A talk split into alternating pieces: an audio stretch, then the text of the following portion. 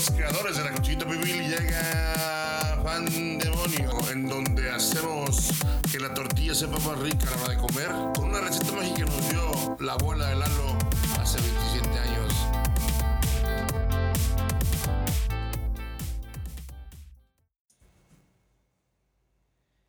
Bienvenidos el día de hoy a este especial de pan de muerto.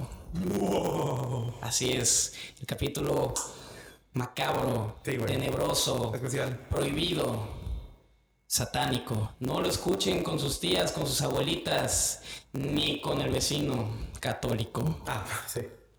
Si, si el vecino satanista, invítenlo. Invítenlo para que sean partícipes de este culto. Claro que con sana distancia y cada quien su cabra, ¿eh? No compartan cabras, por favor. Madres, ¿no? ¿Trajiste la tuya? Sí, sí, claro. Rayos. Eh, espérame tantito, ahorita Va. voy por la mía. No, este. Pues sí, estamos una vez más aquí en Pandemonio en este especial porque es fecha del Día de Muertos. Es. Va a ser Halloween, va a ser Día de Muertos, Día de. Sie- siem- siempre me confundo, nunca he tenido claro. El primero de noviembre es Día de Muertos. De los muertos menores, creo, de los niños. Ok, y el segundo, De los muertos adultos. adultos. Sí. Y según ahorita estaba viendo que también hay un día de los de las mascotas muertas, pero creo que es como que el 28 algo así. Pero, Pero ese no, eso pero sí. ese no nos importa. No, claro que no. Ese, Bueno, ese no, ese no vende tantas tarjetas. Ah, no, sí, ese no. Entonces a la industria no le Ese importa. es el pasuchil, güey. Sí, los, los cholojuincles no nos interesan. Pero bueno, este. La verdad es Y qué que. bueno porque luego se los comían, entonces qué bueno que nos interese, güey. La verdad es que antes de entrar a tema, porque obviamente vamos a tratar muchos temas de índole terrorífico aquí en este especial de Pan de Muerto. Primero hay unas notas que, que, que queremos tocar, muy trágicas, muy trágicas, muy... mm, no sé si decir muy con el, con el tiempo, con, con el... Pero bueno, no quiero ser insensible, sea, muy irónicas. Mucho como Bueno. en la fecha. Este, no quiero hacer mucho chiste al respecto porque es algo muy triste. No sé si. Así es. No sé si recuerdas, chaval, o si alguna vez hayas tú visto esta gran serie, esta gran. Fabulosa. fabulosa obra de la televisión mexicana, producida por uno de nuestros más grandes escritores, actores, directores. eh, Triunfando en, triunfando en, en tierras extranjeras. en Apple TV. Ah, caray. Sí, es del mes, ¿no? En la- ah, la de Acapulco, ¿no? La de Acapulco, Ah, bueno. eh, Le sí. acaban le acaban una estatua, güey, en Acapulco. Ah, sí, sí, sí. Y pues sí, ya, ya estamos hablando de nada más y nada menos que Vecinos. Vecinos. Esta épica serie que tanto nos ha alegrado nuestro día a día. Pero pues el día de hoy no, no es tan alegre porque trágica, ¿no? es una nota muy trágica. Porque el actor Octavio Ocaña Así es. Benito. Benito. Sí, Los luego, cuates. eh, era el personaje de Benito Rivers, Ah. el hijo del, del gran director de La toalla del mojado, Frankie Rivers. Rivers, y la señora Lorena. Le sobreviven sus padres. Frankie Sobreviven Rivers. sus padres Frankie Rivers y Lorena. Eh, falleció el día de ayer, ¿no? Ese Bueno. falleció. es, es, es- El día, el día 29. Pero sí. Ok, eh, perdió la vida. Vamos, sí, perfecto. Perdió la vida, se la arrebataron. Ándale. Dejémoslo ahí. Va. Básicamente lo que estuve leyendo un poco esta mañana y todavía no hay como que una versión totalmente ya Oficial. confirmada, oficial, exacto. Se proponen dos teorías de lo que pasó. No sé si ya las hayas checado. Yo me quedé con una, pero si te tienes información, vas. Bueno, básicamente lo, lo que- lo oficial, lo que se sabe que pasó es que su auto se estrelló en la carretera y murió por una herida de bala. Eso es lo que de cajón no cambia, lo invariable. Sí. Ahora, las versiones son estas. Según eh, fue un altercado donde la policía creo que lo quisieron asaltar Ah, o algo ahí y él se dio a la fuga y fueron los policías que, que lo balearon. Esa es una de las teorías que se maneja. La otra que es que él iba con dos acompañantes en, el- en la camioneta. En un alto grado de ebri- est- estado de ebriedad. Ah, ok. Se supone, eso dicen que llevaban dos días de peda. Ya. Sí, eso fue lo que yo leí. Sí, sí. Sí, o sea, se lo están pasando bomba Claro. hasta ese momento. Los para un policía, obviamente, porque están conduciendo en estado de ebriedad, se dan a la fuga y lo que dicen es que el arma era propiedad de él. Ajá. O sea, la arma es suya. Sí, es lo que leíste. Sí, creo que es la que más aceptada, ¿no? Ajá, pero sí, exacto, sí. Le, le marcaron el alto, el tipo se dio la fuga. Se dio la fuga. Lo persiguieron y chocó. Se estampó, chocó con otro auto, creo. Es Decía una- una. es- una- Y se. Ah, ok. sí, chocó con un auto y se estampó se- en. como- Sí, sí, esa fue la foto que vi. Sí, porque está como que medio volteado el carro, ¿no? Así es. Entonces se estampa y, y según dicen que en el traqueteo de todo el accidente es que se dispara el arma, no sabemos cómo. Aquí, aquí la, lo... Porque sí era muy fantástico eso de, no, pues chocó y se disparó por accidente, ¿no? Sí, sí. ¿Qué, qué es la probabilidad? Lo que no sé y lo que me le doy el beneficio de la duda es, no sabemos este, si el que se disparó fue él o alguno de los otros que estaban con él sí. era el que traía el arma y en el golpe disparó accidentalmente. Porque si se estaban dando a la fuga, quién sabe, y en el estado en donde que se presume estaban, quién sabe qué pudieron haber tratado de Es hacerlo. probable, pero, o sea, pero también qué tan probable, ¿no? O sea, suena muy... Y conociendo el sistema de justicia que tenemos en este bello ¿verdad? país, es este.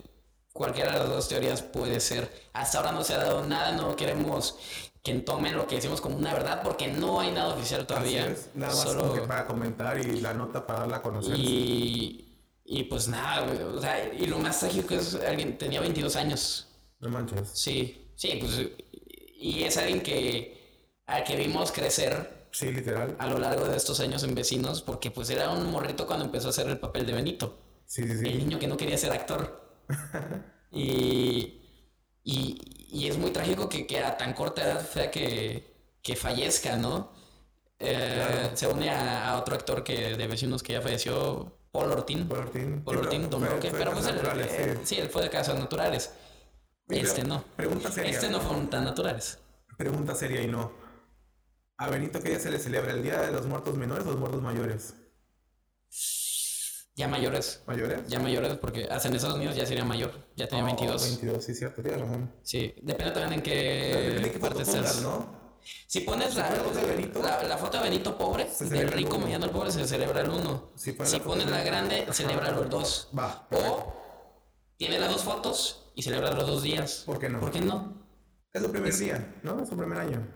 A- a- aparte, si, si, tanto, si tanto disfrutas de su trabajo, qué mejor que dedicarle dos días para sí, recordarlo. Legal. Sí, que, que- y también, bromas aparte, que, que, que, que esta- que- que estas fechas sean, sean para eso, para recordar a los que ya no están. Claro. Sí, creo que eso es lo. Más, más que celebrar la muerte, Sí, en cierto punto sí es celebrar la vida que hubo, ¿no? Claro. Creo yo. Sobre todo que venimos de dos años medios trágicos para México. Sí, Bueno, para el mundo, para el mundo. Y yo estoy seguro que todos tenemos una historia, alguien cercano que, que falleció en esta En estas fechas, ¿no? sí. Entonces sí, es, es bueno honrar la memoria de esta gente, ¿no? Recordarlos en, como les gustaría y celebrarlos. Y digo, a este Octavio Caña no es alguien que conocimos, pero sin duda es alguien que si te gustaba la serie de vecinos, pues te, te dio muchas alegrías. En... Sí, es alguien entrañable, ¿no? Es como... Sí, o sea, es de esos actores que, que ya los haces Sí, sí. eh, parte de... Los haces algo bonito de tu vida, ¿no? Es que se vuelven, se vuelven como que tan famosos o tan conocidos, se vuelven como algo cultural, ¿no? Como lo dices, el meme de Benito Pobre, ¿no? Sí. O sea, ya, son, ya es algo que está El impregnado rico siempre humillando al en la, en la mexicaneidad, ¿no? O sea, es como, por ejemplo, el, cuando fue el funeral de Chespirito, eh, hay gente que lo conoció por la caricatura, o sea, hay niños muy pequeños que conocieron por el chavo animado. Y aún Qué así triste. había, había gente, sí. Qué triste. Pero, pero, pero aún así, o sea, hay gente que lo o sea, Ajá, sí. Por ejemplo, yo, yo recuerdo que mi papá veía al, Chavo del 8 en, en- en- cuando era niño. Y yo lo vi también, y luego lo vio mi hermano, y luego hay niños muy chiquititos, tengo un sobrinito como de 6, 7 años que también veía el Chavo animado. Es como que cuatro o cinco generaciones que crecieron con eso, ¿no? Entonces se vuelven parte de, de la, de tu cultura, ¿no? Yo igual, justo esta mañana estaba platicando que mi papá, yo con mi papá veía mucho el chavo. Bueno, cualquier programa Chespirito, veía el chavo, el chapulín, los caquitos, los chompiras y el... Entonces yo, yo era muy fan de Chespirito. Sí. Y me acuerdo perfectamente el día en que falleció. O sea, tan me acuerdo que me acuerdo que fue un viernes 28 de noviembre de 2014. Wow, Y ¿te tatuaste? Yo estaba eh, sentado en la sala, en el comedor de la casa de mi abuelita, comiendo milanesa empanizada y espagueti rojo. Uf, envidia, ¿eh? Sí, y estaba con un cuate, me acuerdo. Y Espérate, Spain tenía, tenía quesito encima ese que desborrones con la mano. no, Uf. Te faltó. Bueno. No soy tanto del queso desmoronar, ¿eh? ¿No? No. ¿Qué sobre crema no, güey? No. Híjole. A mí me gusta el queso de hebra. No sé. Bueno, casi estaba- no soy de eso. Estabas de luto, güey. Está bien, te voy a perdonar, estabas de luto, güey. No sé mucho de eso, aunque no sé de luto. No te creo, bueno, está bien. Lo soporto. No, No, o sea, me lo como, pero, pero no, no, no, me lo como, pero no es algo que yo le ponga. Híjole. Por. Perdóname, chava. Eso generacional, güey, está bien. Es, ya eso tomó otra clase de tragedia. Y sí, me, acuerdo, me acuerdo mucho que fue, que fue algo muy impactante para mí el... Bueno, no tan impactante porque ya en los últimos años al Sí, señor sí, sí. Roberto Gómez Bolaños ya lo veíamos mal, güey. O sea, ya era algo que iba a Es pasar dices, tarde o ya- ya temprano. Ya está descansando, Ya está, ¿no? sí, sí, ya cuando es... Ay, gracias, gracias a Dios ya descansa. Sí, sí, sí. Pero sí es, fue como que... Porque representó algo muy fuerte en mi infancia. Y para quien no representó algo fuerte en mi infancia, fue para Carlos Vallarta, no sé si te enteraste. Algo vi, pero no sé la verdad qué, qué ver, cuéntame. Carlos Vallarta es un comediante de stand-up que hizo unas críticas de, de Chespirito porque durante la dictadura de Pinochet se presentó en Chile, en estadios donde aparentemente mataron estudiantes, mataron gente. Ok. Entonces hizo como que un comentario medio, medio fuerte eh, diciendo que era lo peor que había pasado a la comedia de Chespirito. Lo cual es cuestión de perspectiva y es cuestión de, de gustos. Yo, por ejemplo, yo como yo lo veo, eh, eso que estaba, o sea, Pinochet era un dictador y creo que no es fácil decirle que era un dictador, ¿sabes? Incluso en México hay casos de gente que se presentó en lugares complicados a, sí, a todos. base de, de amenazas o de coerción. Como suele decir Julio César Chávez, es que si no les hablo me matan. Exacto. Yo creo que va por ahí. O sea, yo no creo que Chespirito diga, ah, sí, a huevo, con Pinochet, vámonos. Mi cuate. O que le marque, oye, Augusto, ¿cómo estás, güey? O sea, no creo que haya sido así. Yo creo que es parte de, de vivir en esa época, es parte de como que le tocó ese, ese- esa situación y pues pasa, ¿no? Digo, yo no soy fan de Chispirito, la verdad, ni lo estoy defendiendo nada. Simplemente siento que, que los comentarios no van a, no tienen como que un, un sentido, siendo que es lo que se vive en esa época. Es como si me dijeras, ah, pues que hubo gente que fue al Coliseo Romano. Pues sí, güey, pues lo que había, ¿no? O sea, no era opcional, no era como que te preguntaban, ¿no? O sea, yo creo que va por ahí. Además Y, que... y si lo ves desde una perspectiva de su calidad de comida, pues sí era una comida súper básica, pero... Claro. Pero es que no todos son George Carlin y no todos son. Eh, ¿Cómo se llama ese chico? Eh, chico. Bueno, mis canales favoritos, este. Ah, el que te dije otra vez, el que hizo tías de Netflix. ¿El que qué? Ricky Gervais. Ah, Ricky No todos Gervais. son Ricky Gervais, o sea. Ah, claro, ¿no? Y, no todos son. y es que este, es de, es de la época, Sí, güey. o sea, es parte de la época, lo que había. Exacto, ¿no? exacto, Y, exacto. y, y el mérito Chespirito es eso, yo creo, de, de haber sido algo tan grande, no solo para México, para Latinoamérica, Para América, sí. y para otras partes. El Chavo del 8 se dobló al japonés. Sí, o sea, ¿no? Y, y, y lo que te decía, o sea, hay animado, hay videojuegos del Chavo del 8, hay videojuegos, hay videojuegos, este, bootlegs, o sea, como, como caserones del Chavo del 8 de peleas.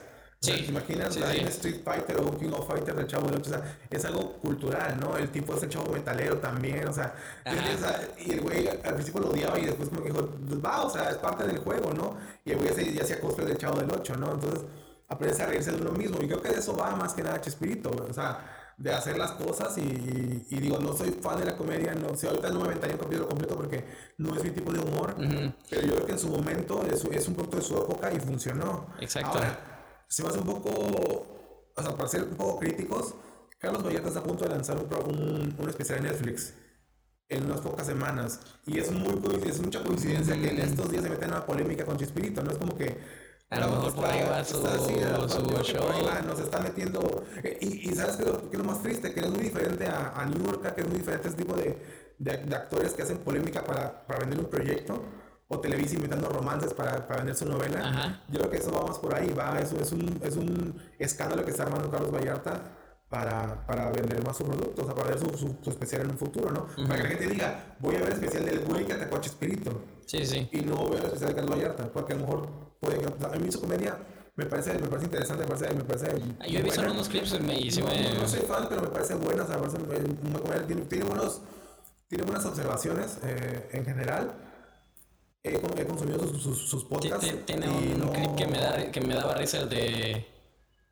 Soy alérgico ¿A las balas? a las balas, Sí, sí. a la mordida de, de cobra, re, a la... El- con cosquillas me matas. Eso estaba padre porque eso es un, eso es un monólogo de, de stand-up que convirtieron en una entrevista. O sea, que René Franco y que él pimponearon para hacer una entrevista y de ahí ese, ese fue su clip viral que lo catapultó pues, a ser más conocido, no, no sé si a la fama, pero sí a ser más conocido. ¿no? Sí, sí.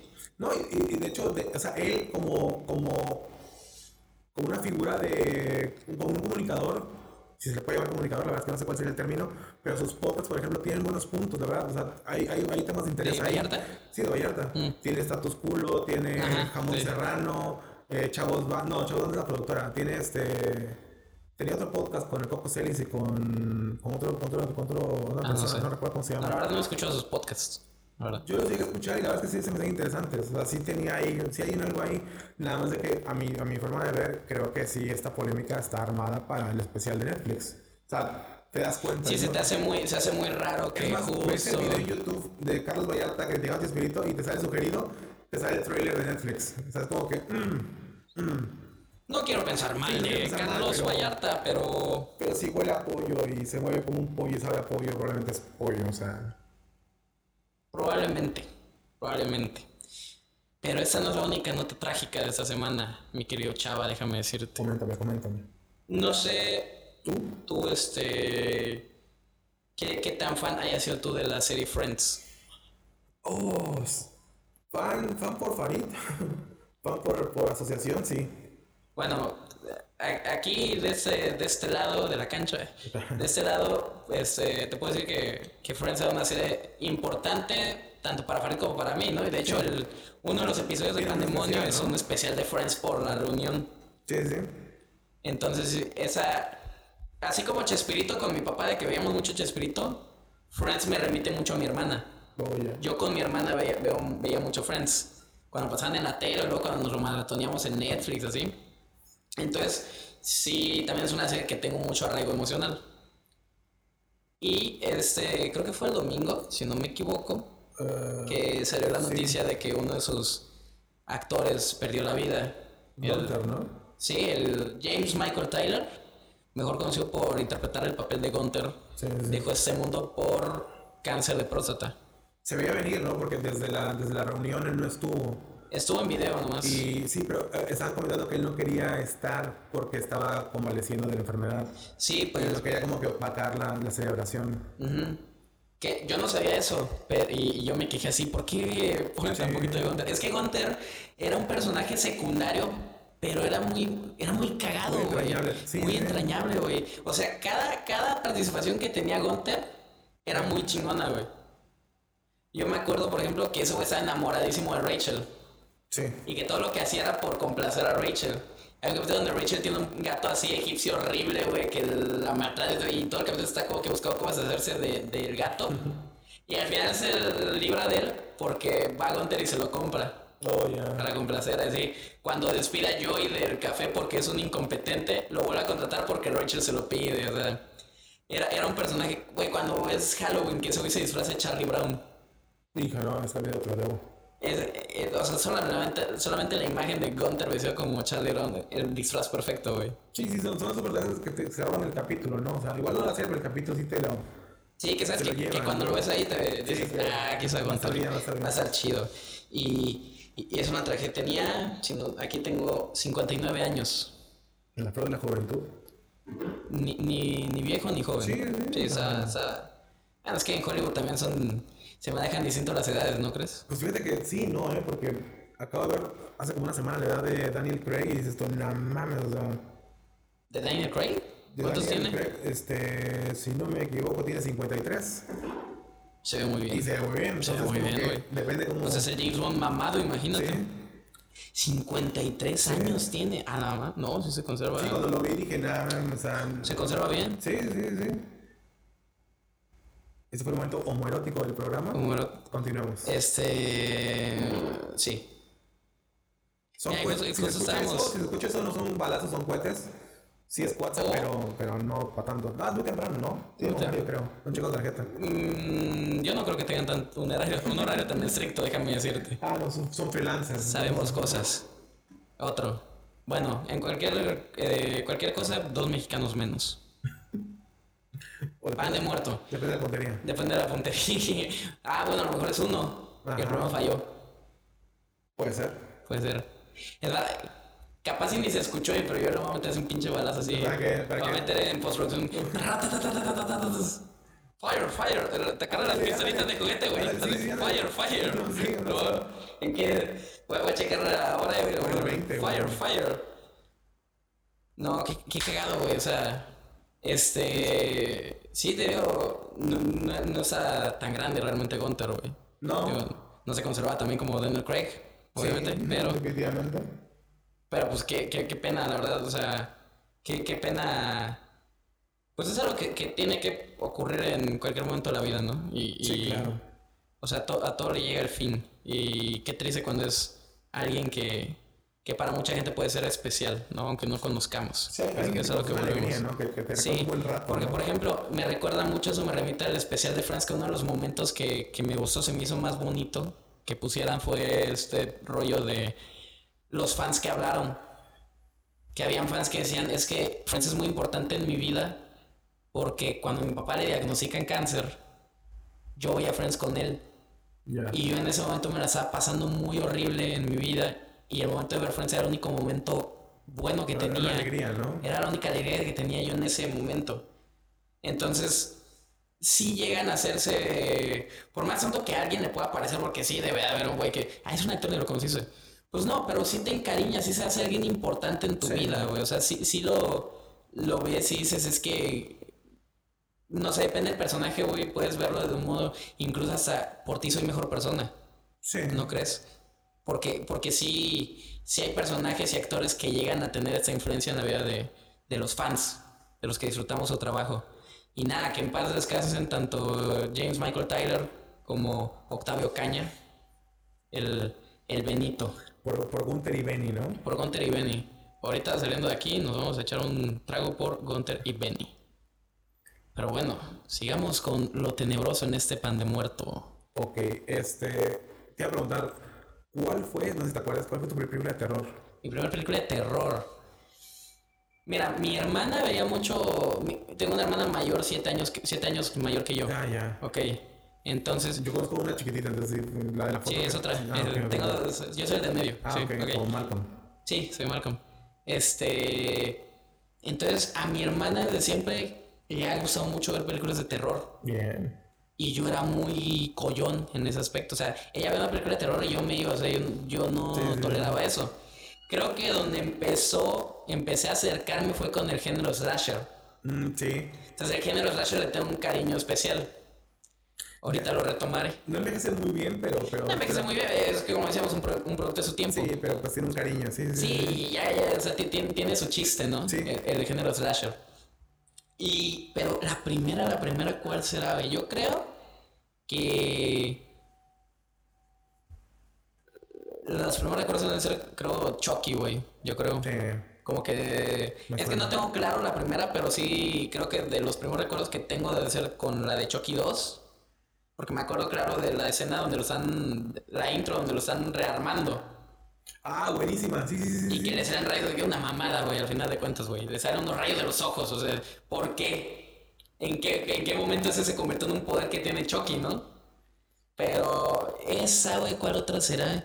Yo creo que la primera que, que empecé ya a ver ha de haber sido con Freddy, Con Fre sí. Freddy Krueger.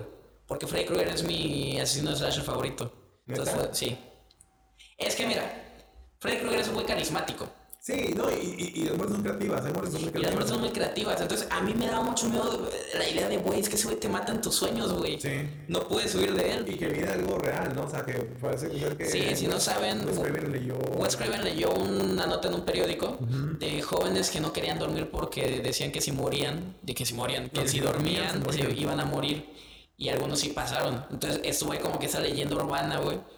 Wes Craven lo lee y es donde le viene la idea para hacer a Freddy Krueger. Sí, sí. que hay un documental, no me acuerdo cómo se llame, pero creo que ha ido muchas películas, ¿no? Entonces está el de A Nightmare on Elm Street, ¿No de cómo la realizan. se hicieron en Netflix? No, no es de Netflix, o sea, yo lo vi hace añísimos. Pero sí, de, de cómo, The Making of o de Ah, A Nightmare on Elm. Street, ha de ser algo por ahí. Y ahí te habla Wes Craven de ese rollo, de, de dónde sale Freddy, de por qué el chaleco es rojo y verde. Ah, no manches, tiene también explicación. Sí, que porque esos dos colores son los más relacionados con las cosas que te causan re- repelo. Mm, fíjate. O sea, el verde, el verde oscurón así que Sí, usa sí, Freddy sí. y el rojo son los colores que naturalmente te causan más repelo. La, la- guante de garras es porque por el repudio que tiene uno a las garras de un animal. Es como que muy instintivo, ¿no? Me que Sí, es como... o sea, como que el personaje Freddy juntó muchas cosas que a la que, Que te que al humano miedo, ¿no? te dan un repudio. O sea, la imagen de Freddy es, es, es una anécdota de ese güey que cuando era morro, una vez que en la noche asomarse por su ventana y ver a un pinche... Un vagabundo, un homeless, güey, en la esquina así de la calle, de noche un vagabundo de- con el look de Freddy, o sea, con su sombrerito Oh, y todo eso, y, y que se le quedó mirando fijamente. Y él recuerda eso como una experiencia, miedo que, que tuvo, y la, la, la regresó a ella para hacer a Freddy. Eh, Te, te digo, Freddy fue el, el- el asesino que me metió al slasher. Y creo que, eso, creo, creo- creo que va mucho de eso, ¿no? O sea, el hacer ese terror real, ¿no? O sea, digo, Sí, salvando la distancia de que Freddy te mata en los sueños, pero haciéndolo, o sea, darle esa parte, esos, esos, esos detallitos reales como la imagen del, del homeless este, lo que dices tú de los colores, lo de las garras, son como que va nutriendo mucho el personaje, ¿no? sí, la verdad es que Wes Craven es un genio en ese sentido. O sea, Wes Craven es muy bueno, fue muy bueno. Sí, fue Eh, muy en bueno. paz descanse, ya falleció también hace unos añitos. 2015. Desde 2015. Ah, la máquina, no, ya, ya tiene un buen, ok. Sí. Este, porque también hizo Scream. Es el más. Y Scream es. Creo que de las mejores películas de Slasher que hay. No tanto por el malo o el monstruo en sí. Sino porque reúne todos los clichés de las películas de terror. Es, es cine meta. Es cine meta, exactamente. Es cine meta. Y es como. O sea. Yo creo que películas que te vuelan la cabeza. Desde. Desde la primera muerte, creo que es Drew Barrymore la primera que muere, si no Sí. me equivoco, desde ahí es como que dices, wow, esto, esto promete, ¿no? Esto va, va bien, ¿no? Sobre todo porque en esa época Drew Barrymore era la American Sweetheart, o sea, era como que la novia de América. Sí. Y Y, la matas en tu primera escena. es Y como- salía en el póster, ¿no? Sí, de hecho era, es, es la principal, entre comillas. En el. Sí, sí, sí, ella es como que la cara de la, bueno, la cara, salvo. Que es un elemento que también usa en A Nightmare on Elm Street. Con Brad Pitt, no, con No, no, no, no. La primera escena de, de A Nightmare on Elm Street, de la original, es el personaje, es, es una güerilla que, que está en, en- durmiendo y, y está en las calderas y Freddy la persigue. Entonces, como que en ese inicio de la película, en los primeros minutos, tú la agarras como la protagonista, güey. Ah, ya como que ya va a ser la final girl. Sí, sí, sí. De la y es la primera muerte. que- Sí, ya, ya. La primera o sea, como que es un recurso que ya había como que medio metido con, con Freddy. No he visto otras películas porque tiene muchas más joyas de Sí. cine de terror. Y fíjate que también tiene. Este, de las colinas The tienen ojos, ¿no? Sí. También está basada en otro, en historia real, en Ajá. cosas que pasaron. Sí. Y sí, ese, como que tiene esto, ¿no? De aterrizar mucho el terror, ¿no? Sí, es algo, algo muy padre También de, tiene una que se Craven. llama La última casa A la a la izquierda. izquierda. Ajá. Y eso también lo vio en creo que no sé si en el noticiero en el diario cuando era niño, escuchó sobre algún suceso similar y a partir de ahí desarrolló su ficción. Y te digo, ese componente de una parte de real con, con su creatividad y con su mente perturbada que tenía probablemente, o sea, le meten mucho en las películas y las hacen como que un poquito más profundas, ¿no?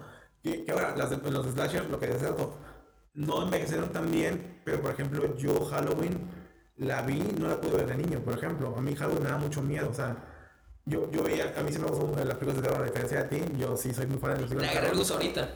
Sí, Sí, claro. Sí, sí. Y no, y lo entiendo, es un gusto adquirido. Yo, por ejemplo, mi primer acercamiento al terror fue leer a Edgar Allan Poe. Ok. Y me mamaba, cuando era niño me mamaba Edgar Allan Poe. Puta, como nerdcito, ¿eh? Ah, no. es el tetito de la cuadra. No, pero es, es, es, es un terror muy exquisito. Entonces, a mí me, me encantaba porque es muy descriptivo de Alan Poe sus cuentos. Y en inglés, eh, por ejemplo, El Cuervo tiene una rima muy bonita, tiene una, una, una métrica muy bonita. Sí. Entonces, es como que un. Sí, creo que lo único que he leído de Alan Poe es El Cuervo Sí, en sí. inglés y La Fiesta de la Muerte Roja, ¿cómo es? La Máscara de la Muerte. La Roja. Máscara de la Muerte Roja. Muy bueno también. Sí, sí. Edgar Allan Poe tiene. El Cuervo se lo leí en inglés. Es que tiene. La otra tiene- no. Yo, yo que lo conocí, fíjate. La gente que está de Millennial no va a entender. No, la gente que de Centennial no va a entender, pero había lo que se llama Enciclopedia en Carta. Y en Sí. Encarta, cuando buscabas Sí, sobre. Allan Poe, venía un, un fragmento del cuervo en inglés. Ok. Y el cuervo en inglés tiene mucha rima. A veces empieza como que Once Upon a Midnight Weary, when I was sleeping weary. O sea, tiene como que va mucho, tiene muchas rimitas muy bonitas. Un Doctor Sus macabro. Ándale, pero el mensaje, sí. Un sí, Dr. Seuss macabro. macabro, sí. Entonces, es- está muy padre. Doctor Seuss, por si no saben, es el que escribió El Grinch, Eh, sí. El eh, gato del sombrerado. sombrero, eh, El Lorax, El Lorax. El Horton de- y el mundo de los quién. o el de los huevos verdes y jamón. Ah, huevos verdes con jamón. Sí, sí, Es sí. un clasicazo. Bueno, es una literatura infantil. Infantil. Y tiene también esta parte lírica, esta parte de las rimitas. Y el Gran también lo tenía en, en los poemas. Y tiene uno que me gustaba muchísimo que se llama Alone, solo. Ujú. que habla de que cuando era niño veía todo diferente, ¿no? O sea, que él no veía las cosas como la veían los demás niños. Y yo me identifiqué mucho con ese poema, entonces como que fue lo que me marcó para ser fan. Es que soy yo. Es que eso sí, es tan mí, güey. Y esposa de Galán Poe, así mi revista tú, pero de Edgar Allan Poe. Sí, sí, Oye, no. fíjate qué versátil la revista no, tú. Oye, qué buena. Era otro México. Era otro México. Sí, no, y recuerdo que mi maestra de geografía de la secundaria me decía, güey, encontré un recorte de Alan Poe de una entrevista que le hicieron en el periódico, te lo regalo. Y digo, o sea, yo era muy fan, o sea, era como que, decías que era fan de Alan Poe, ¿sabes? O sea, era como que estaba el fan del fútbol, el fan de las chivas y todo, y el fan de Alan Poe, o sea, de niño fui muy fan de Alan Poe. Y es acercamiento, y por ahí me, fue que me gustaban las cosas de terror, ¿no? Y sí, yo no recuerdo cuál fue la primera que vi de terror, pero como dices tú de Chucky, mi primer recuerdo cuando pienso en terror de niño es el póster de Chucky, creo que es la 2, donde sale con unas tijeras cortando un muñequito. Un muñequito de esos Ese es que. recuerdo. De Ajá, resorte, ¿no? que tenga así, Jack in the Box. Ajá. Ese es mi primer recuerdo de terror, eh, es, es esa, Ah, esa- esa sí. imagen de Chucky.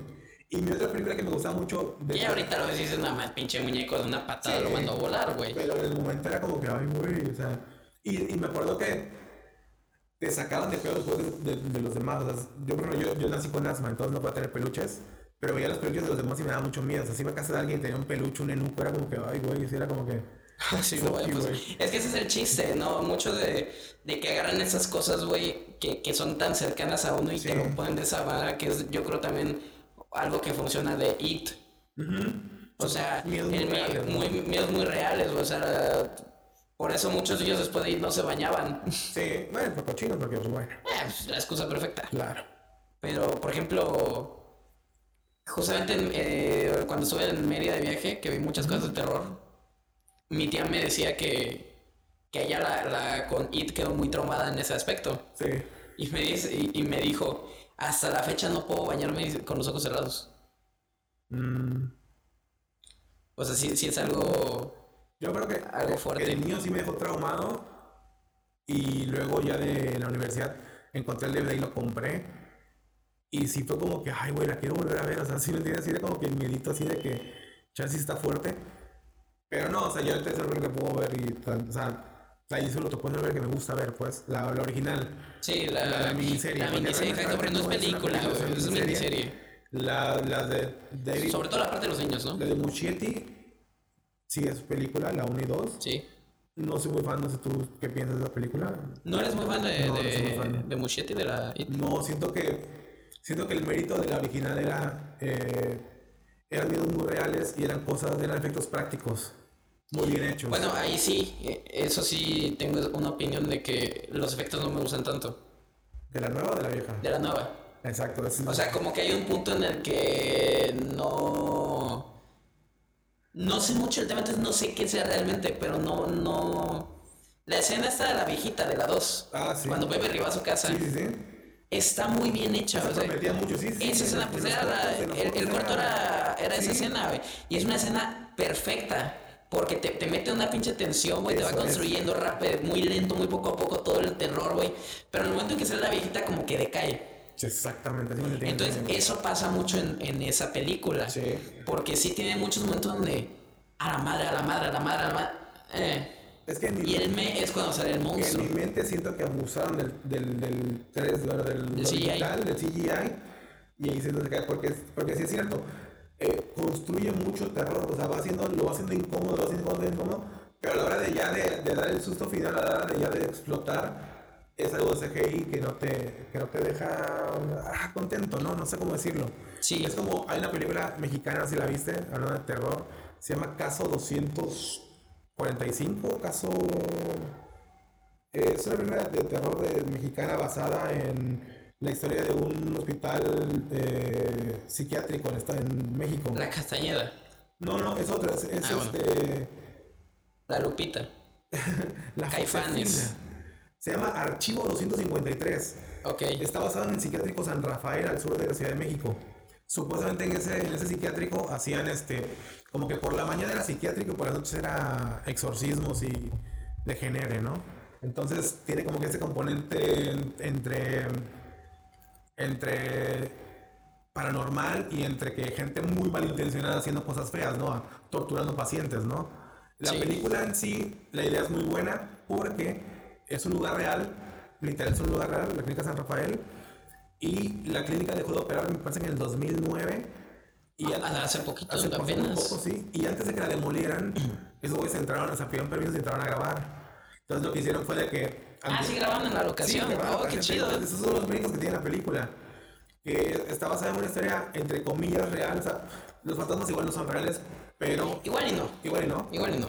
Pero de que muy probablemente hubo gente mala o gente dañada haciendo cosas malas en psiquiátrico, porque es pan de cada día. O sea, si- la castañeda es un ejemplo de eso, por ejemplo. La castañeda había electroshock, había tortura, había hambruna, había de todo, ¿no? Había muertes accidentales, guiño, guiño. Entonces, Ajá, sí.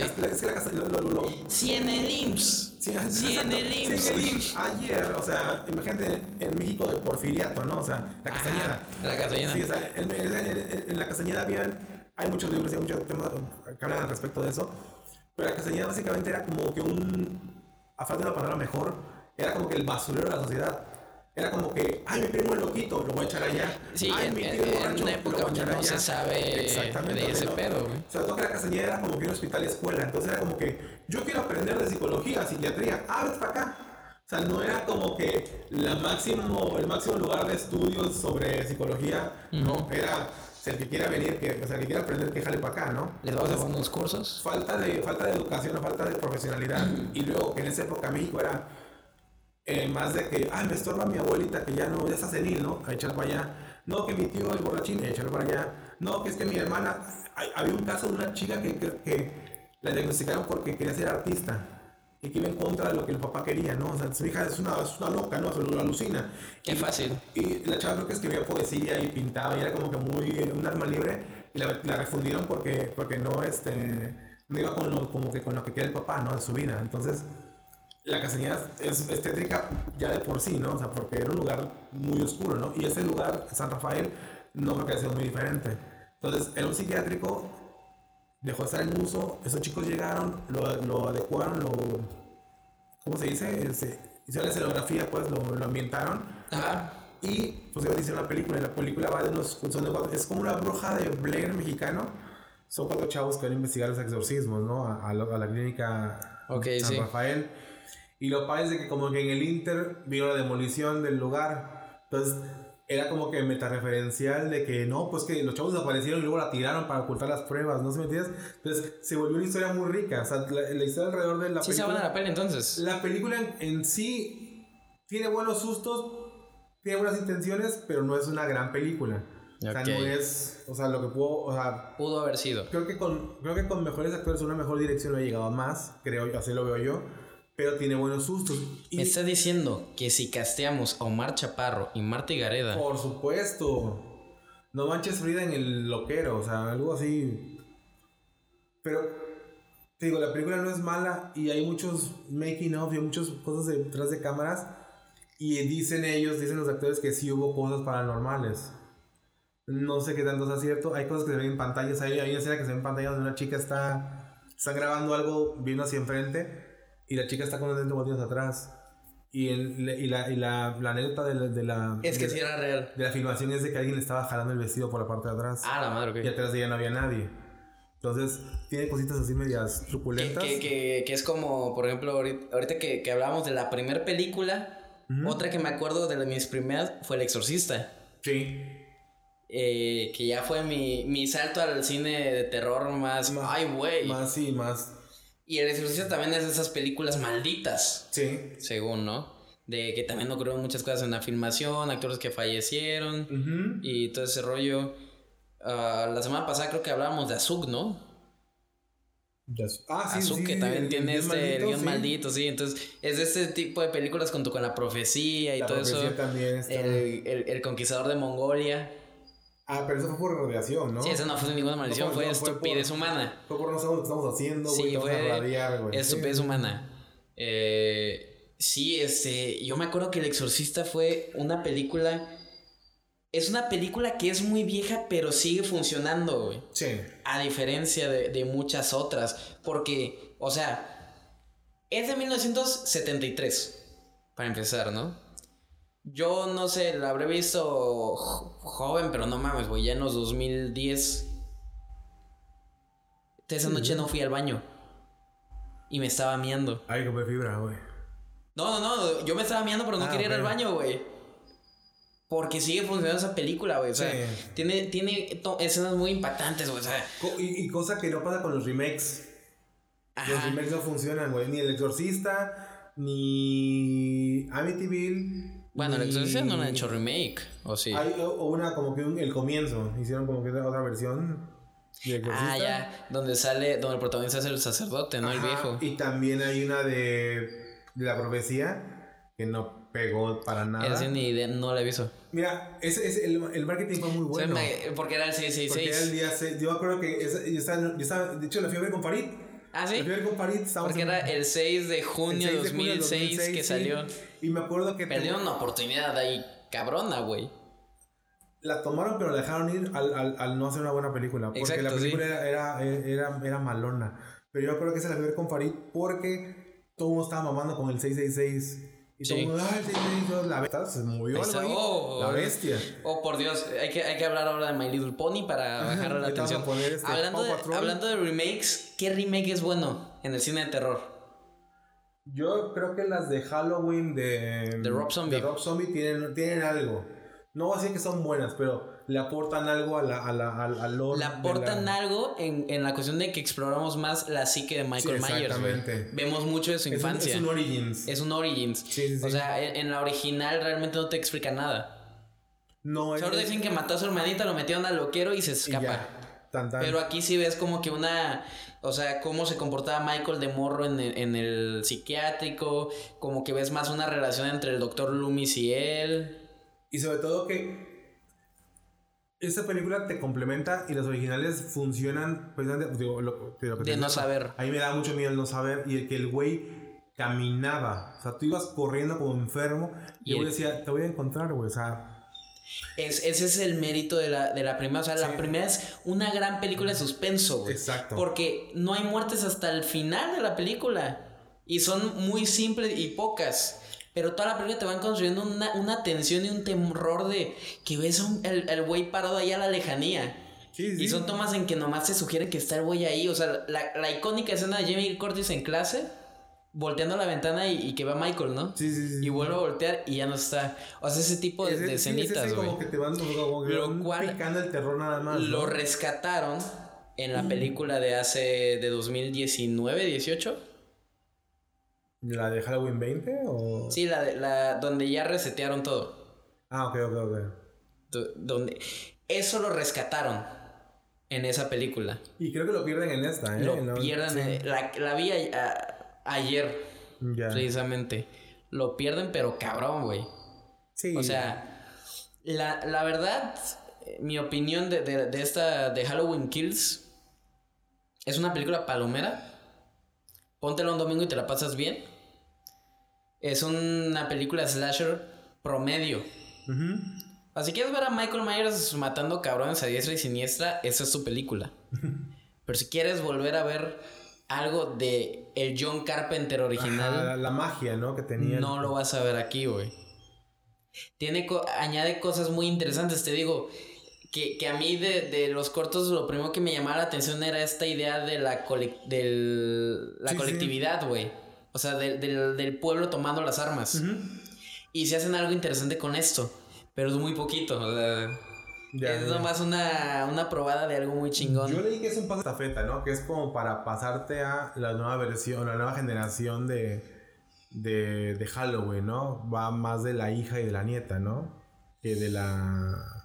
que de Jamie Lee Mm, Curtis. Pero es que Jamie Lee Curtis se va toda la película en el hospital, güey. Sí, sí. Para empezar, sí. Porque aparentemente hay una tercera parte, o sea, viene, una, viene camino a la Halloween parte. Ends.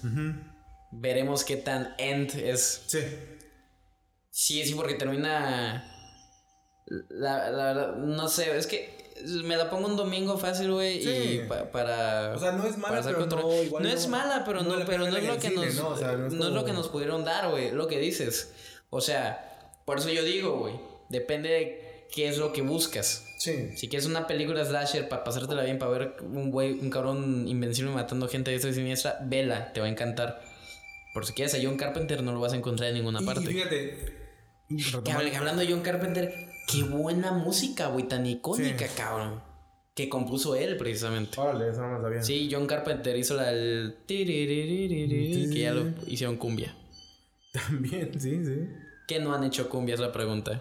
Que no han hecho cumbia. Ot- otro buen remake. La de Goku. Ven a ver, bueno, no, nos van a poner copyright nuestros amigos de qué parió. Eh, otro buen remake yo considero La Masacre de Texas. Che, bueno, hay una como del 2000 que es malísima. Que La del... De. Masacre de Masacre de Texas hay un cover. Hay un cover. Un cover. Hay un. También, de también Metallica habrá, también habrá. y de la banda El Recodo. Una que De- sí, La Masacre de Texas, creo que son unos labios y, un, y la sierra eléctrica en, en la portada. Y es bastante mala. O sea, recuerdo que la vi, la renté en Blockbuster. Y malísima. Pero de los 2000 Sí, me parece que sí es de los 2000, ¿eh? Porque a mí me gusta la del 2003, güey. Entonces a lo mejor sí es esa, ¿eh? Es que tiene, tiene, o sea, también tiene muchos años que no la veo, ¿verdad? Pero sí me acuerdo de muchas tomas muy chidas, güey. O sea, es la que, la que vuelve a ser la primera, la original de los 70, güey. Ándale, creo que sí es esa, ¿eh? Creo ¿Es sí esa? Bueno, aquí ya tenemos nuestra primer desencuentro, tú, chava. Me parece perfecto, güey. Es que ah, tampoco la voy a defender, pero se me hace un buen se me hace un buen este un buen remake, güey. Yo creo que la vi y no la soporté. Dije, no, güey, esto no. Es como. Y digo, na- o sea, no hay nada de malo en las opiniones, porque, por ejemplo, yo recuerdo que, que el aro me partió de miedo. Fue como que a la madre el aro, la, la versión gringa. Y me acuerdo que un día con unos primos nos hicimos como que pijamada de terror. Y rentamos el- las de Ringu, las originales. Las originales. Nos Donde no es esta Perra hueva. Samara, No es Amara, es. es este- esta de Sadako. Pero no, güey, nos dio una perra, güey. Rentamos dos, rentamos, creo que eran dos de dos películas japonesas o asiáticas de terror. Nos dio una pinche hueva que no, no nos teníamos de ver, o sea, nos hizo muy mala. Cosa Y si que se lo la- dices a un, a un Ah, no. purista, güey, te va a Te- colgar, güey. sí. bueno, del aro, vi la- ¿viste la última que salió del aro? No, yo creo Malísima, güey. ¿no? Malísima, güey. O sea, el pinche final. Sobre y basta, güey. Güey, ¿te cuento el final? Pero No lo voy a ver, así que dale. Mira. Es- Mandan Es la de donde se vuelve como que viral el video, ¿no? Que en una, en una, en- me acuerdo de la escena de que el avión. en las pantallas del avión, sí, sí, sí. Se fueron a la chingada, güey. En esa escena, güey. Se fueron al absurdo, ¿no? O sea, no. Yo me acuerdo que la vi. Y, no me molesté porque ni siquiera fue al cine, güey. Lo hicieron en, en la escuela, güey. La vi en la escuela. No manches. En una tardeada que hicieron, o sea, Buenas este... clases, ¿eh? No, es que fue una, un evento así como que una tardeada de la escuela, güey. No, ya. Y pues hacen su cine, o sea, de esas que Ya, ya. está la disco por acá, los güeyes se van a echar reta, está el cine así. La clase, el registro 20, civil. y sí, que lo usan como que los, estos representantes de, así para, para tener fondos, ¿no? Para cobrarte así 20 varos por la película, así. Y me acuerdo que la vi ahí y yo en ese momento dije, ¡No! Bastante ilegal, por cierto, eso de rentar películas que no son tuyas. Pero mira. Mira, pues, Cuevana, la verdad es que nunca ha dañado a nadie. Hay opiniones. Hay opiniones encontradas aquí. Pero, pero sí, yo dije, nah, o sea, que está a volar. Y también me tocó ver ahí la de Poltergeist, la nueva. Que no, también. no, no. eh, Muy X, güey, o sea. Es que, ¿sabes qué es lo que pienso? O lo que yo siento, creo, en mi corazón. Que cuando quieres actualizar esas películas No a la funciona. época real, no funciona, güey. No funciona. Apenas ahorita vi en, en Netflix de Hit. Qué pinche peliculón, güey. Hit, Fuego contra Fuego con Al Pacino, Robert De Niro, Ah, Val ok. Kilmer. Sí, sí, la, la escena icónica de. En el. Es un dinner, ¿no? Ajá. Ajá. Esa escena, güey, si no, si no han visto Hit y quieren ver algún día cómo sería Batman con Robert, Pa- con Robert De Niro y Al Pacino, esa escena del, del dinner, del, de que están tomando Sí. un café, no mames, es, es un diálogo de Batman. Si lo, pones, si, si lo, haces, si lo haces en cómic, es el diálogo de Batman y, y, y- y Joker, este, dándose cuenta que se necesitan el uno al otro, güey. Es, ese diálogo es de no te pases, güey. Es, es, Ah, y pones a Al Pacino y Robert De Niro, que, que creo que es su primer Creo que trabajaban juntos, algo donde así. trabajan. sí, sí. Porque trabajaban en El Padrino, pero nunca, Nunca juntos, nunca nunca actúan vieron, juntos. sí, sí, sí. Porque este De Niro interpreta a Don Corleone joven.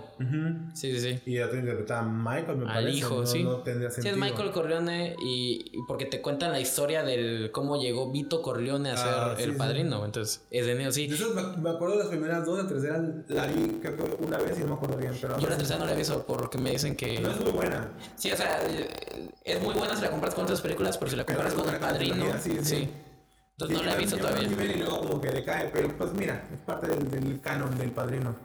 Ay, y te decía, o sea, este, esa película, si tú, si tú quieres pasar hit a la época actual, no va a funcionar. Porque las limitaciones tecnológicas que había en esa época, como el uso de los beepers y los celulares, que era algo súper exótico el celular, eso, eso limita mucho el, el desarrollo de la película. O sea, si, si esa película pasara ahorita, un, te metes a Google y lo resuelves. ¿Sí me entiendes? Ajá. te metes a, a una base de datos de la, del FBI y se resuelve, ya se acabó, fin. En la- y la película dura dos horas y media, me parece. Te la acabas en media hora. Entonces, cuando quieren hacer esto de tomar una película antigua, de los 80s, de los 90s, y ponerla actual, actual, la matas. O sea, no sé cómo, o sea, ojalá, ojalá que Scream funcione, pero es que Pero que no es un remake, güey. no, no, es una continuación. Pero por ejemplo, Scream, eso de que el teléfono, o sea, que te hablan por teléfono, ahorita lo puedes Ya arreglar no, muy fácil. sí. Ahorita lo arreglas facilísimo. Entonces, además, lo que es el número y ya se acabó tu, se acabó tu, tu, tu killer, ¿no? Tu asesino. Entonces, obviamente está bien, viene como que de la, de la saga original, entonces a lo mejor sí tienen su forma de solucionarlo. Pero, por ejemplo, Chucky, el remake, es malo porque lo volvieron moderno. Le quitaron, el- le quitaron todo lo sobrenatural y lo volvieron un Skynet. Y eso, o sea, Chucky es un Terminator, es una compañía que, ay, salió algo mal, se les descompuso el software y se volvió malo.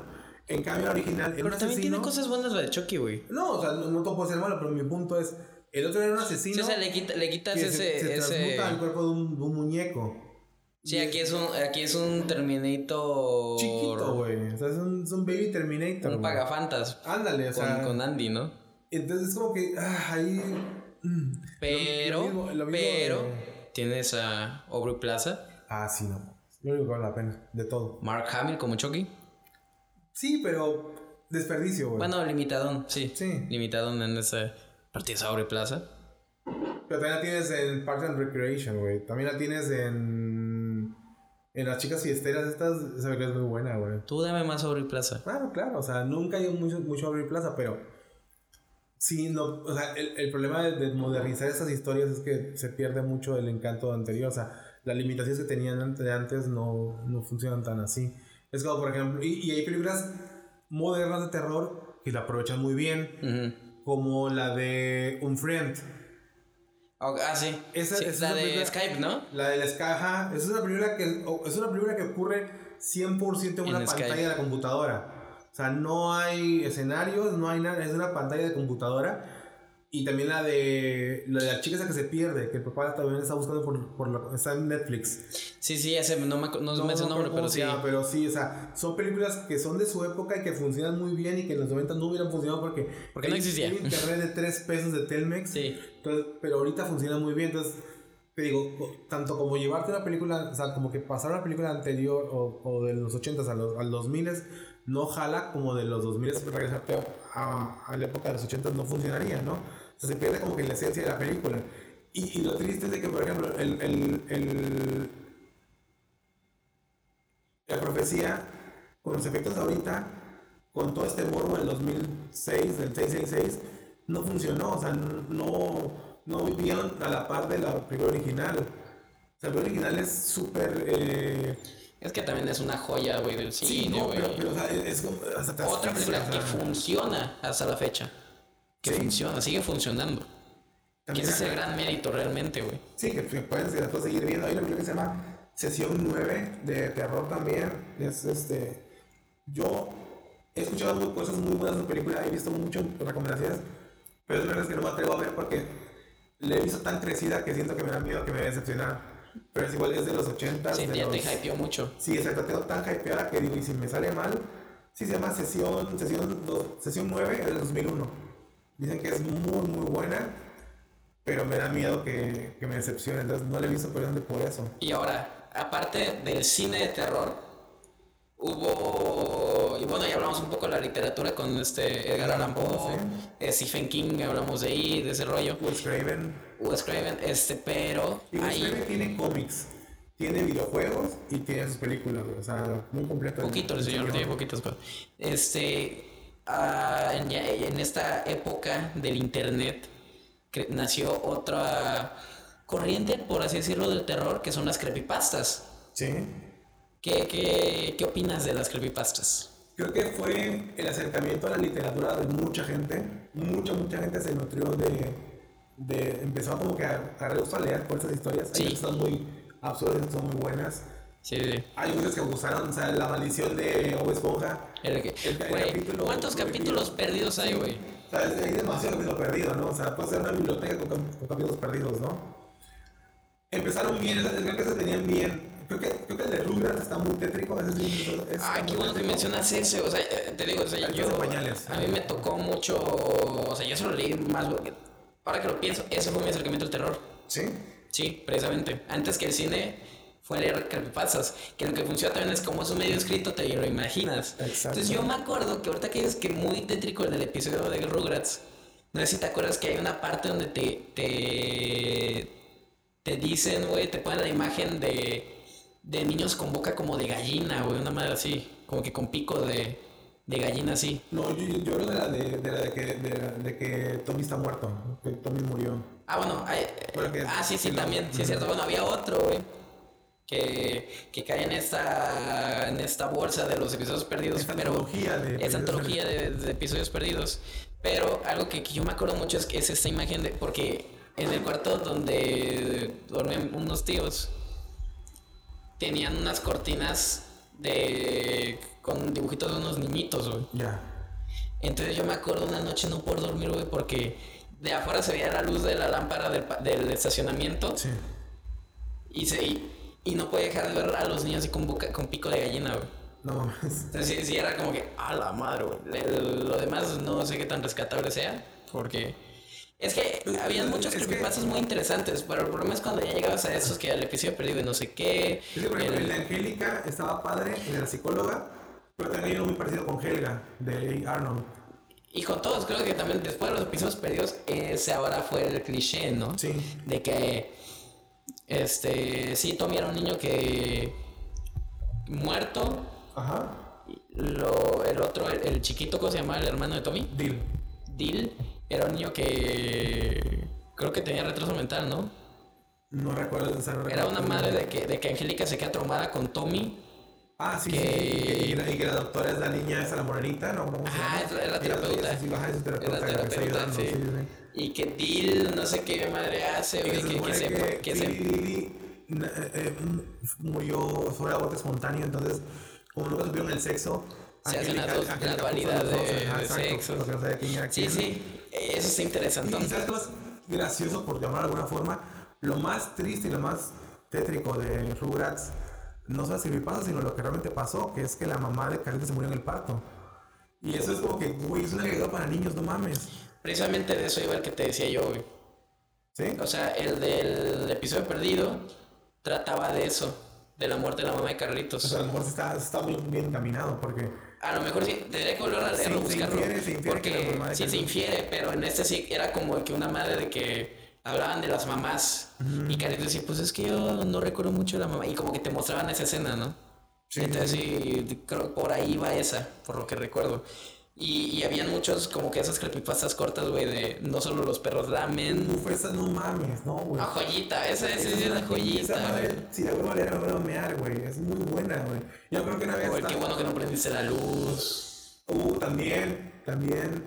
Esa, esa, especialmente esa de los pelos, no, no solo pelos en la mer. Me acuerdo que yo me, así me quedé así como que crinchado con esa, quedé como de, "Ah". Y pasó el tiempo y un día se la conté a mi mamá, o sea, de la nada, así platicando, ¿no? Pues, Tío, yo siempre era como que, ay, soy el terror, soy el terror. Y le conté a mi mamá y me dijo, ala, está, está fuerte, ¿no? O sea, yo era una persona adulta, ¿no? Y no era la versión original de lo que yo me acordaba que le conté. Y era como que, ah, cabrón, ¿no? Y de tiempo después eh, salí con unos amigos de trabajo, a- o sea, años después de unos amigos de trabajo, y estábamos así como que tomando en el malecón, ah, cuando se podía en el malecón beber. Y este, y platicando y alguien sacó de que, oh, eso es de terror, ¿no? Y todo el mundo contó ese error. Y yo conté así, fue como que, ah, la madre. O sea, o sea, incluso cuando no tienes la pregunta original, el, el, el, el plot twist que tiene es, es muy fuerte. Que, para... que es un, un plot twist, un tipo de plot twist que a mí me gusta mucho. Sí, sí, sí. O sea, es Hay, hay un cortometraje que se llama Bedfellows. puta madre. Puta, no, buenísimo. joya también. Sí. Y me, me ocurrió lo mismo con mi hermana. O sea, fíjate, te, reg- regresando a que mi hermana veía mucho cine de terror y yo no. Yo siempre crecí con esa idea de que yo era el cobarde y mi hermana era muy valiente porque ya veía eso todo. Ahorita ya veo que no. O sea, que mi hermana le gusta el cine de terror, pero, pero le da mucho miedo. Por, tan así que cuando veo una película de terror me pedía que durmiera con ella. No manches. O sí, entonces, entonces yo también por estar ya muy bañado en eso, aguanto mucho y, y me, y me gusta. Y le platiqué ese cortometraje. Sí. Le platiqué este, todo eso y, y sí que así. A la madre. Y no se lo tuve que mostrar. No, es o como el de, el de Mama, el que después de todo hizo la película, me la película. La película, la película no es tan buena, pero el corto es de a la madre. El, y el, el de Out también pasó lo mismo. El, el- la cosa que apaga la luz, ¿no? El, el apaga la lámpara, ¿no? Sí. Es muy bueno también. Que apaga la lámpara y al final aparece. Bastante bueno, sí, sí, sí. Muy, muy bueno. Había, es- esto, es, esto es de la predicción del internet, ¿eh? eso que voy a contar. Había una página que se llamaba Atom Films antes, y era como una especie de Vimeo, o sea, eran, eran videos, pero no eran como que los más populares, no era YouTube, no era tan mainstream. Ajá. Entonces, este de Atom Videos lo que hacía era que hacían cortometrajes de, de- de lo que fuera, pero su fuerte eran los del terror. Y había, había como dos, tres que eran súper, súper creepies. Yo creo que se, se, se los llegué a enseñar a Farid, eso como que a principios de los 2000, tal vez 90 y algo. Y había uno que se llamaba eh, Bobby Loves Mangos. Y era de un güey, era de, un- de un- de una persona que estaba grabando un video para explicarle, o sea, para explicarle a, a la maestra del colegio que su hijo no podía estar en, en una, en una actividad del, del colegio porque su hijo era alérgico a los mangos, me parece. Entonces, este, le decía que por favor lo, lo, lo excusara porque no iba a poder ir a clases, ¿no? Entonces, el tipo le está explicando. No, espérate, no, ya, ya recordé. El video era de un. Cuenta las cosas bien, chava, Sí, porfa. Dale, dale, dale, dale replay. No, ya. Ya acordé, era un, güey- era un video. ¿Saben qué? Ya. Muchas Ya, gracias por acompañarnos. no, dale. No, ya, habla. No, pero sí con esa parte.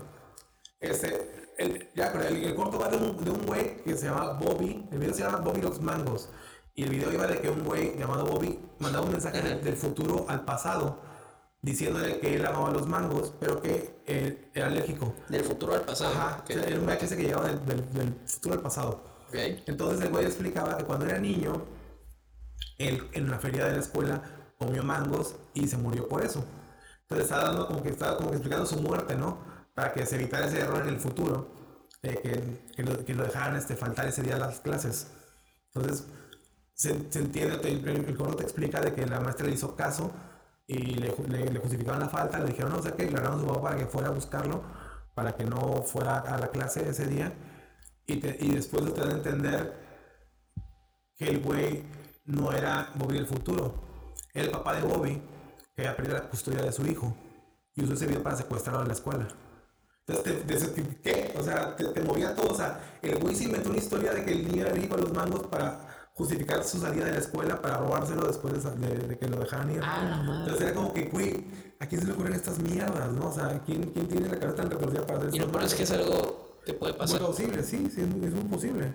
Y tenían otro que se llamaba, algo, como que era algo de lotería. Digo, eso es hace mucho tiempo, era algo ¿Cómo como se llama la página? Atom Films. Atom Films, Bobby Loves Mango. Pero ya no, yo creo que ya no existe, güey. No, ya no ha de existir, pero deben de estar por ahí sus Ah, no, güey. subido, sí. Y había otro también que hablaba sobre que, era una familia de o papá, mamá, los hijos, pero la niña era la que iba narrando la historia. Y te contaban de que la niña contaba que tenía un hermanito. Pero como lo que la niña contaba era como algo muy padre de su familia, cuando las imágenes no correspondían porque era un lugar, era un lugar muy sucio, como que alcoholismo y tabaquismo y todas las cosas malas, comida, co- comida rápida, así, los, los empaques y todo muy feo, ¿no? Pero la niña contaba que su familia este, tenía, una- tenía un hermanito y que estaban, que, que- iban a tener suerte. Eh, eh, la niña hablaba de que iban a salir de, iban a salir de lo malo, ¿no? Y tú entendías como que sí, claro, pues la torta bajo el brazo, ¿no? Que el niño iba a traer prosperidad a la familia, ¿no? Corte A, el niño crecía dos, tres años y la niña cuenta que van en un road trip, van, viajan en viaje de carretera, ¿no? Y lo que pasaba es que la familia se paraba de la carretera y ven pasar los coches, ¿no? Y se ve una, una actividad normal de familia. Y luego de pasa un coche y la mamá empuja al niño y, y un coche lo revienta. Y, y la niña al final te dice, sí, ese día ganamos la lotería. Mamá dice que ganamos la lotería. Todo va a estar bien. Y es como que esta familia mataba a sus hijos a propósito para cobrar dinero de seguros o para meter demandas. Y es como, güey, ¿quién inventa estas madres, no? Y de nuevo, hay fraude de seguros, ¿no? Y hay gente muy enferma. Entonces es como Y que es, wow. tener ese tipo de terror que era como que mierda, puede ser muy real, ¿no? O sea, como que. Sí, que te, ahí. bueno, ahorita a mí me que está dejando pensar así qué tan, qué tan inspirado en algo real puede estar esto. Exacto, es, es esa sensación que te dejaba, esa sensación sea, que te dejaba. si ahorita, ahorita estuvimos platicando hace rato de cómo Freddy Krueger fue, nutri- fue creado a base de muchas Algo cosas real, que, que, ujú. que vio Wes Craven así. ¿De dónde nació esto? Sí, exacto, de, de que, de que recorte de periódico de Nota Roja salió esto, ¿no? Sí, está muy cañón, o Wow, sea. oye, sí está. eh, Y, y, y, y era, era como que la prehistoria del internet, bueno, la, edad media del internet, o sea, no era, no era un mundo tan mareado como ahorita, ¿no? O sea, no era algo tan, tan loco como lo que puedo ver ahorita, ¿no? Y sí, este, esa página estaba muy buena, y, y era como que era un volado, porque te tocaba un, un corto muy malo, te tocaba un corto muy bueno, pero está, esos, esos, hay como dos, tres, hay uno que te llama In My Skin o In Her Skin, era un güey que desollaba gente. Ya el nombre está. Pero y no me acuerdo bien, pero me parece que escribía cartas, o sea, como que redactaba cartas sobre la piel. Entonces era ya se daba más, más, Ya está. más este, más, más tea- de, de teatro, más como más faramaya. Pero todos los sí eran muy, o sea, digo, es algo que vi hace 20 años y todavía me acuerdo de esos dos cortos porque sí son muy cabrones, o sea, son, se te quedan, ¿no? Es como te digo, como el corto de Mama, como el Bedfellows, son esas cosas que te quedan ahí. Hay uno ahorita, no lo ver porque genuinamente me mató de miedo, güey de incertidumbre, de, del pinche estrés, es un corto de... Y tiene ASMR. Entonces, como que si te quieres cagar, esa es la opción. Está en YouTube, es este... Es, yo, yo, yo estaba buscando cosas de ASMR y encontré eso. Eh, y va de, va de una chica que está como que haciendo una meditación guiada en, en su cama, así como puso un video en YouTube para meditación y se vuelve tétrico, ¿no? Y está muy, muy bueno. ¿Tiene su nombre? Si lo, si lo puedo, te lo paso, pero. Que, que en YouTube hay muchos así, incluso animados, güey. Ah, el, sí. el famoso Don't Hug Me. I'm scared. I'm scared. Ah, ¿cuál- sobre todo estos el hechos con plastilina. Güey. Fingers. Ajá, o sea, sobre todo los que son así como que hechos en stop motion. Es un- hay mucho. Es que esto mucho sentido como que su parte de que esto que no son una realidad normal tiene, tiene su. Sí, Ah, como que, mira, para empezar, vaya, el motion así con plastilina, digo, eso lo está haciendo un loquito. Sí. Hay con mucho tiempo libre. Con mucho tiempo libre. Como, vimos en Parks and Recreation, gran serie, por favor, véanla, está en Amazon Video. Eso no es publicidad, la verdad es una gran serie, véanla de nada. Y no nos pagan lo suficiente. O nada. Ya me pagaron con hacer esa serie. Gracias y de nada. Ah, que te decía se llama ASMR Short Horror Film. O sea, corto de terror de Sí. ASMR, literal. Muy fácil de encontrar. Es el primero que si fueres terror ASMR es el primero que te sale y dura como dos minutos. No lo terminé de ver porque me, me causó mucha incomodidad, la verdad. O sea, no sé si esté bueno o malo, pero a mí me causó mucha incomodidad. Fue como que, oh, la madre, sí estaba yo tenso. Y sobre todo que tienes audífonos puestos y como, o sea, todo está como que muy cerca, ¿no? Que eso es algo que las películas de terror han, han sabido mucho trabajar, ¿no? El, la música, la ambientación, lo- lo- lo- el, el sonido es, es icónico de las Sobre todo en estas últimas que han sido muy de culto, güey, lo que es Midsommar, lo que es el The Lighthouse. Todas estas han recuperado eso que se estaba perdiendo incluso. Sí, porque, bueno, volviendo a lo que rato sobre los slashers, las películas de terror, a mí, por ejemplo, y lo de tu hermana que decías de lo que, de que le daba miedo, yo veo películas de terror para asustarme. O sea, las disfruto, pero mi disfrute mayor es si me da miedo. No sé si me explico. Sí. Porque, por ejemplo, hay gente que, que- que les he dicho, "Eh, vos yo, yo solamente veo películas solo, me gusta ver películas solo porque te, te enfocas a la película, ¿no? Pero era muy común en la prepa, en la universidad, ir al cine acompañado y ver películas de terror en bolita, ¿no? Para que todos sí. tengan miedo. A mí eso me, me, me pierde un poco. Y hay gente que me ha dicho, no es que yo no veo películas de terror porque, me- porque no me la paso bien, ¿no? Y para mí no pasármela bien es pasármela bien, no sé si me entiendes. O sea, si me da Sí. miedo, es, Está 10, chingón. Exacto, tiene, o sea, está buenísimo. Si me incomoda, está perfecto. Por ejemplo, no es de terror y sí, la del faro. Esa incomodidad, ese te ese pinche que está pasando, es lo que me gusta. Eso que Sí. te hagan pensar, ¿no? El resplandor, el resplandor no hay, creo, estoy casi seguro que no hay ni un solo jumpscare. Pero te deja marcado esa madre, o sea, se te quedan las escenas grabadas. O sea, en, en la, en Son la- imágenes perturbadoras. la escena del- del- de, la sangre en el pasillo no se te va a borrar nunca. O sea, La, la, vi- la vieja saliendo de la bañera. exacto. O sea, ver, ver, ver, El- ver a la chica guapa cuando la abraza y le está cadáver. que el cuerpo pues ya en estado de descomposición y es como para la madre. O sea, esas escenas El- no se te van a olvidar, güey. El, el blowjob del güey vestido de oso. Con, el, con el traje de, de furro, eso no se te va a olvidar nunca. O sea, no. Sí, las sí. gemelas, güey. Fue La, la única película de terror hecha por Kubrick, ¿no? cara desencajada. Eh, si cuentas ojos cerrados, no sé si cuentas. Ah, bueno. Sí, sí. Pero- Que, que precisamente El Resplandor, dato curioso también, la hizo en respuesta al Exorcista. Órale. Porque cuando iban a hacer El Exorcista, hablaron con él, querían que la dirigiera Kubrick. Y él no quiso. Hizo bien. Y la dirigió William. William Blake, creo que se llama el, No, no, no recuerdo. el director. La verdad, no, no recuerdo bien el director del Exorcista. Pero la dije, es una joya de- del- del cine de terror y del cine en general. Y Kubrick como que se siente así como, y si lo hubiera aceptado, voy a hacer una película de terror. Entonces agarra el libro del resplandor y la hace película. Entonces, Que nada que con el libro, pero, pero todo bien, ¿eh? O sea, Es buena, depende de quién le preguntes. Si le preguntas a Stephen King, te va a decir, es quita esa basura, mierda. pero... Es muy buena porque te digo, esas o sea, no tiene ningún screamer, esas imágenes se te quedan grabadas, luego está el relajo No lo de- necesita. Está el relajo este de la teoría de conspiración de que Kubrick grabó el alunizaje en que él hizo el alunizaje. Tiene, tiene muchas cosas que, muchas Y- lecturas. Exacto, o sea, que, que el tapete es, es la, una plataforma del espacial y que el, el niño tiene un traje del Apolo, un, con un cohete del Apolo. No sé si, si lo comenté porque pues la semana pasada en el programa hablamos un poquito de terror y de ahí fue que, que salió el especial. También en ese, en ese rapto fue que vi Madre. Oh, ya. Me voló la cabeza así. A mí no Digo- me gustó tanto, ¿eh? No es este. No es como el resplandor. te- creo que la lectura es muy. muy. muy al grano. Sí. Se la agarras muy fácil.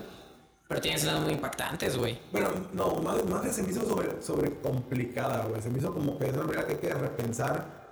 Porque después te ponen toda la, toda la, toda la historia que trae detrás y todo lo. Tiene un contexto muy religioso y que el paraíso perdido y que Eva y que Dios y todo eso. Yo, yo la vi y dije, esa película hace ateo a cualquiera. Sí. Porque te retratan, o sea, el personaje. Para el que no ha visto madre, deje de escuchar en ese momento Pandemonio, va a llevar la película y luego regrese. Está gratis, güey. Habiendo dicho eso, el personaje de Javier Bardem, que es la representación de Dios, te lo ponen como un dios ególatra.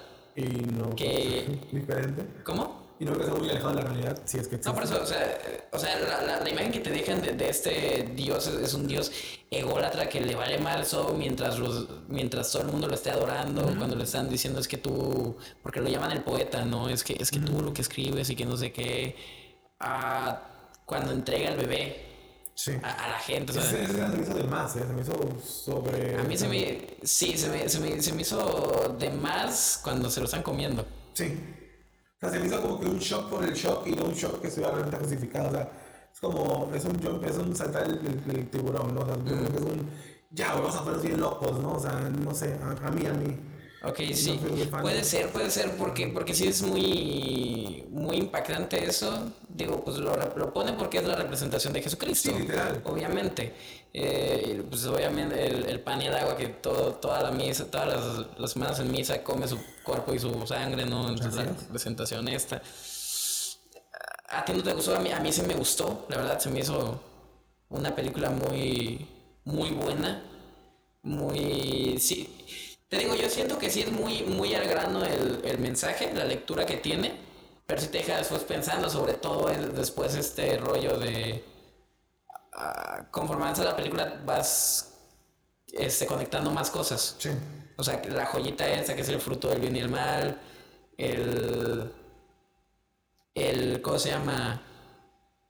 Caín y Abel representado, está representado la historia del mundo, Sí, básicamente. Y, y- y- y el final que te deja así, como que todo vuelve, todo se reinicia. Se sí. Me gustó mucho, madre, la verdad es muy recomendada. De cualquier cosa, eh, sobre todo la vi porque dije, Darren Aronofsky, güey. Si, es- si, si un cabrón pudo hacer que me diera miedo un refrigerador, O valer, valer. ¿qué no puede hacer exacto? Oye, cuando vi esa escena de Requiem por un sueño del Sí, sí. el refrigerador, dice, neta, estoy aterrado por un refrigerador. Pues Fíjate, a mí, a mí, a mí, esa película, lo que más me dio miedo, yo nunca he sido fan de las drogas ni nada de eso, pero ver, ver la inmundicia y ver el, el estado que te lleva, dije, no lo necesito, güey, es como que, no, gracias, por ahorita no. La verdad es que sí me... Sí es una buena película para que dejes de drogarte, güey, o para que digas, en lugar de, en lugar de vive sin drogas y la, la florecita te ponen esa parte donde el güey le estaba putando la florecita. ¿Sabes? Un abrazo Pero donde no al drogarse, ¿eh? Jennifer Connelly Haciendo lo que tiene que lo que hacer tiene que hacer. ¿Cómo, el. ¿Qué? ¿Cómo que lo que tiene que hacer, chava? Pues es lo que te arrastra la droga. Es lo que te obliga, o sea, Es un mundo muy triste y muy cruel, ¿eh? Sobre todo porque el- la película te pone, te pone en per- en perspectiva de que hay gente que dice, ah, pinches drogadictos. son-", Y, y, y la película te pone como que a lo, a lo mejor también son víctimas, güey. O sea, a lo mejor tampoco es tan, tan, tan padre juzgar gente, ¿no? Y sí está muy, sí, o sea, te digo, yo, yo sí algo me ha alejado de las drogas de esa película, güey. Porque sí me dejó muy marcadas esas escenas eh, de... eh, De hecho es Jared Leto, ¿no? Es Jared Leto, Jennifer Connelly, eh, Eh, este, Wayans, Marlon o otro el Wayans. que interpreta en Scary Movie a gay. Sí, sí, Ah, Ray. Wayans. Sí, no, esta, esta está bestial, ¿eh? es una, una buena recomendación, de hecho, ¿eh? Es muy buena recomendación. buena recomendación. Muy buena No- recomendación. No es terror, pero sí. O sea, No es terror, pero te va a aterrar un Sí, refrigerador. no es terror, pero, pero sí. Igual eh, Black Swan, también de Darren Black Aronofsky. Swan tampoco es terror, pero sí. Eh, eso- eh, esas películas son las padres, güey, las que están en esa ambivalencia de... Es que no puedo decir que es terror. sí Porque aquí ajá, viene la, la definición de terror realmente... Yo no la tengo tan clara. Como que cada quien tiene su, su distinta definición de terror, Sí. horror y así. Sí, pero por ejemplo, The Shining no es terror tampoco. Al menos en la película, el libro sí, la película no. Porque la película, la película habla de una familia que se va a ir de un, de un escritor y su familia que se va a aislar a un, a un hotel. Pero no es realmente un terror más que el psicológico, ¿no? Yo creo que lo quiero ver así. Lo mismo con, con Requiem, no es terror, pero es gente que tiene problemas en su vida y es lo terrorífico de esos problemas y las terribles consecuencias que tienen los problemas, ¿no? Entonces, sí, creo que, creo que, creo que no, no está definido el género, o sea, no, no podrías definir el género porque abarca demasiado, o sea. Sí. Por ejemplo, otra película, mi favorita, de mis favoritas de terror, Los Otros. ¿Cuál? Los Otros. ¡Uy, buenísima, güey! Buenísima, gran cliffhanger. Si no te marca es porque no tienes corazón, güey, o sea, esa película está Qué buena, pero no me cabrona. acordaba, güey, gracias. Qué buena película, güey. Y es de terror y no, o sea, Sí, porque la puedes ver como una película de terror, como una de drama, porque es un drama familiar. y es como que, ah, cabrón, que acabo de ver. Es de época también. es de época. Es de época. Y Nicole Kidman en su prime, o sea, Sí, claro que sí. Es como 2000 era, ¿no? 2002. Debe, ser- yo creo que sí, eh, no estoy muy seguro, pero sí, sí. debe tener mi edad esa película. Ándale, ya, ya puede votar. Ya puede votar. Qué buena película los otros. Gran cliffhanger, eso sí. Tienen que verla por ver ese cliffhanger. Es del 2001. 2001, sí, sí, precisamente. Bueno, yo soy 2002, es mayor que yo. Ah, ok, ya. Ok, ella ya puede votar un año antes. Eh, los otros es una gran película, de hecho la produce ella misma, ¿no, Nicole? No recuerdo, pero no manches, está, está pasada. ¿eh? ¿Y sabes qué película también puede haber estado más o menos así de buena y no se hizo? La de la mansión Winchester. Tiene, tiene Sí, no la vi. toda la historia, o sea, tiene todo. Todo el- La historia de la es mansión Winchester es muy buena, güey. Sí, tiene todo eso y tiene a Helen Mirren. Pero dijeron, nah, güey, pendejada", Mirren, güey. Porque sí, sí no está tan buena la película. Prometía mucho, no está tan buena. Pero la historia, o sea, si alguien se animara a hacer una, una película buena de la historia de la mansión. ¿Sabes qué? Si hiciera una miniserie como Blind Manor, como House of the Hound, Hill House. Hill House, no mames, sería oro, güey. O sea, Ju- Justo me están llegando mucho, es que yo sigo con la pregunta de la primera película, ¿no? sí, Me está llegando más información a mi cabeza. Tiburón, tiburones de terror, y ¿no? Sí. suspenso. Suspenso, sí. Y sucede, Sí, hay un monstruo, sí, pero no es un monstruo, ¿no? es algo natural, pero sí. Ajá. pero sí. que esa película ahora, te digo, te repito, yo no era fan del cine de terror, era mi papá el que le encantaba esa película. Y siempre la veía y siempre me casi casi me amarraba el sillón para que la viera con él. Y lo curioso de Tiburón es de que esa película, si hubiera salido bien, no hubiera sido tan buena. No sé si sabías, pero el dato curioso es de que el, el tiburón es un animatrónico, es un robotcito que se manejaba, ¿no? Ajá.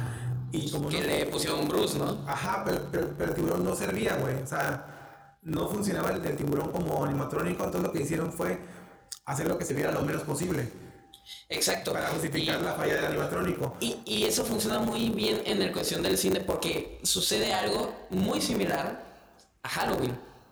Nunca ves al tiburón más que al final. Sí. Toda la construcción de ese miedo. Es decir, y, y el miedo va creciendo y es lo que Y mucho el recurso de la. de la primer- primera persona, güey. De que tú vas viendo en primera persona cómo se acerca el, el, el point of view, eh, cómo se acerca el tiburón a la víctima. O sea, juegan mucho con esos recursos que eso era eh, a lo que. A lo, a lo que decías tú de, de las limitaciones de esa época, Sí. jugaban muy a su favor muchas veces. Los los- la limitación los forzaba a buscar formas ingeniosas de salirse con la suya. Y eso es algo que, que se puede perder con el CGI. más creativo, sí, sí. sí. Pues, pues aprovechen estas fechas. Este, vean su película de terror favorita. Ya aquí hemos dejado muchas recomendaciones. Bastante, bastantes muy buenas, otras muy malas. otras ustedes la decidirán. Pero sí, vean su película de terror favorita. Vean.